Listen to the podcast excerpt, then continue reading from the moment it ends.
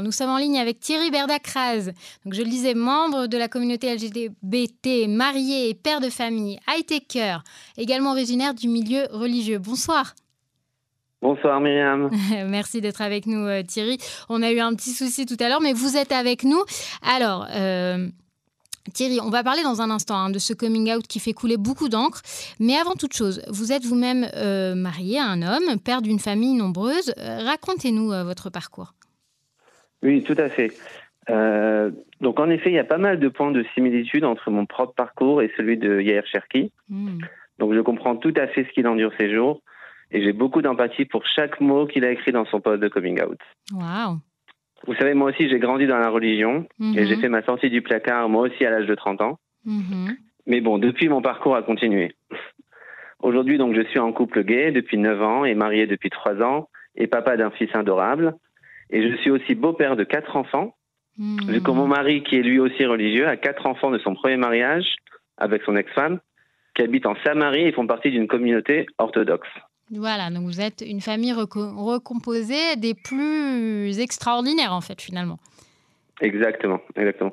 Et, et, donc, pour revenir à mon parcours, vous savez, toute cette période qui commence à l'adolescence, où on ressent être différent des autres, et où on ressent avoir une attirance pour les hommes, mais qui est chose interdite. Mhm. Donc on a vraiment du mal à se l'avouer, à l'accepter, et on a surtout une grande peur de le partager et d'être repoussé de la société religieuse. Donc vous-même, en fait, vous avez toujours su, c'est ça que vous êtes en train de dire. Exactement, mais en fait, c'est cette peur-là euh, euh, qui empêche de, de, faire son coming out euh, plus tôt. Mhm. Et, et d'où vient cette peur? Vous savez, depuis tout petit dans la religion, on vous apprend le bien et le mal. Mhm. Et l'homosexualité fait partie clairement du mal dans la religion. Ça fait partie du péché, du mauvais penchant qu'on doit combattre. Alors pendant des années, moi aussi, j'ai essayé de combattre ça en me disant que je n'ai pas encore rencontré la bonne personne et que Dieu me guidera dans le bon chemin. Et après des années d'abstention sentimentale et des années où aucun miracle qui pourrait changer votre propre nature n'arrive, alors là, vous comprenez qu'il faut arrêter de se mentir et de mentir à votre entourage et vous comprenez surtout que vous avez aussi le droit à l'amour et de vivre votre vie pleinement. Hmm. Et donc à ce moment-là, euh, vous faites votre coming out et comment ça se passe de point de vue de votre entourage, de votre famille? Euh, bah, écoutez, euh, donc mon coming out que j'ai fait aussi donc à l'âge de 30 ans avec mes amis, ça s'est très bien passé. J'ai eu le droit à beaucoup de support, mais malheureusement côté famille, ça s'est beaucoup moins bien passé pour moi. Ça fait maintenant 15 ans que euh, malheureusement mes parents et ma sœur euh, m'ont repoussé et donc euh, nous ne sommes plus en relation depuis. Hmm. Donc voilà, donc c'est on va dire. C'est loin d'être simple. Exactement, exactement. Donc le pire cauchemar en, effet s'est réalisé côté famille, mais bon le côté positif est que du côté personnel, ça fait maintenant 15 ans que j'ai commencé à vivre pleinement ma vie, que j'ai commencé à développer ma vie sentimentale, ma vie de couple, et à fonder ma propre, ma propre famille. Et ça, ça vaut vraiment tout.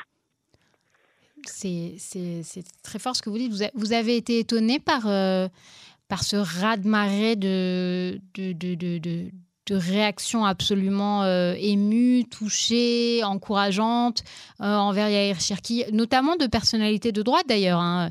que ce soit la ministre Miri Regev, que ce soit le ministre de l'Éducation Yoav Kish, l'ancien Premier ministre Naftali Bennett, des personnalités de droite euh, le journaliste Amit Segal, euh, enfin, euh, également faisant partie du sionisme religieux pour certains, qui ont mis des cœurs, qui ont encouragé, qui ont dit bravo. C'est un, un, un, poste qui, je pense, a, atteint des sommets. on parle de plus d'un million de vues sur Twitter. C'est énorme, en sachant que le Twitter est, braisant, il est beaucoup plus petit que cela. C'est-à-dire que ça a vraiment été beaucoup, beaucoup, beaucoup vu.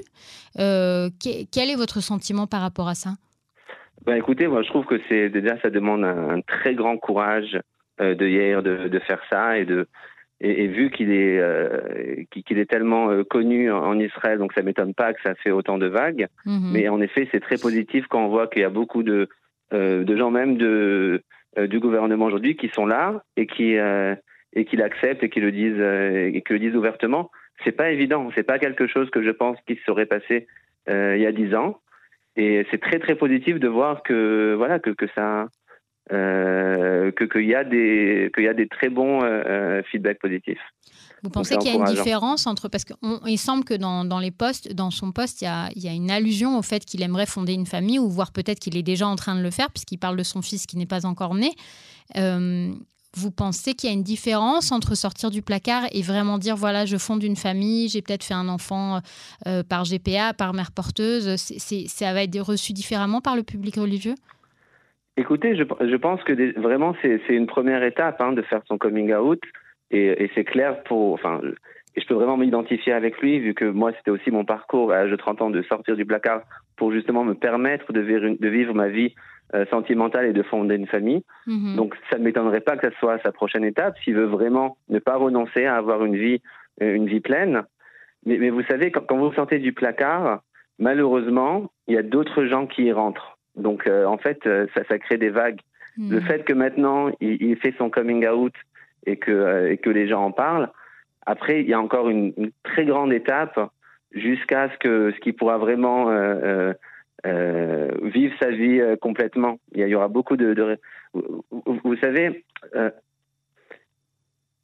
et ça je prends de mon de ma vie personnelle. Mm-hmm. Vous savez, par, exemple, encore aujourd'hui, mes beaux enfants, alors que ça fait 15 ans que j'ai fait mon coming out, ils ne parlent pas de leur père avec leurs amis. Ils disent pas que ce que leur père est gay. Hmm. Et, ou l'aider, elle n'en parle pas non plus à ses amis au Chérotlomi. Parce qu'ils ont vraiment peur de la réaction de leurs amis et sont terrifiés à l'idée d'être repoussés ou boycottés par la société religieuse euh, dans, laquelle ils vivent au quotidien. Donc, je pense que c'est ça, ne m'étonnerait pas qu'il fasse justement son coming out pour pouvoir justement vivre, vivre sa vie. Mais on va dire qu'il a encore beaucoup d'étapes devant lui parce que tout son entourage maintenant euh, va devoir le vivre aussi. Le fait qu'ils aient un mm. fils, le fait qu'ils aient un, frère, et, plus tard le fait que, euh, euh, que, que, sa famille doive aussi voilà, l'avouer. Mm. Alors, donc, quel avenir vous voyez aujourd'hui pour la, la, communauté LGBT, en particulier religieuse du coup? Bah, Écoutez, c'est positif. c'est positif euh, parce que je pense qu'aujourd'hui, le fait que justement euh, une personne comme euh, comme Yair qui fasse son coming out, c'est clair que c'est c'est une première. je pense que dans les dernières années, il y a aussi beaucoup de droits pro-LGBT qui ont été décrétés, ce qui mhm. fait aussi avancer le schmilblick. On voit qu'en effet, il y a de plus en plus d'organisations aussi qui supportent les gays, qui aident les jeunes à faire leur coming out ou à avoir un toit sur leur tête au cas où ils se font envoyer de chez eux par leur famille. Donc en effet, le sujet étant d'actualité, euh, il y a aujourd'hui une claire majorité aussi de la société israélienne qui est pro-LGBT et j'espère que l'acceptation continuera aussi au sein des familles religieuses. Hmm.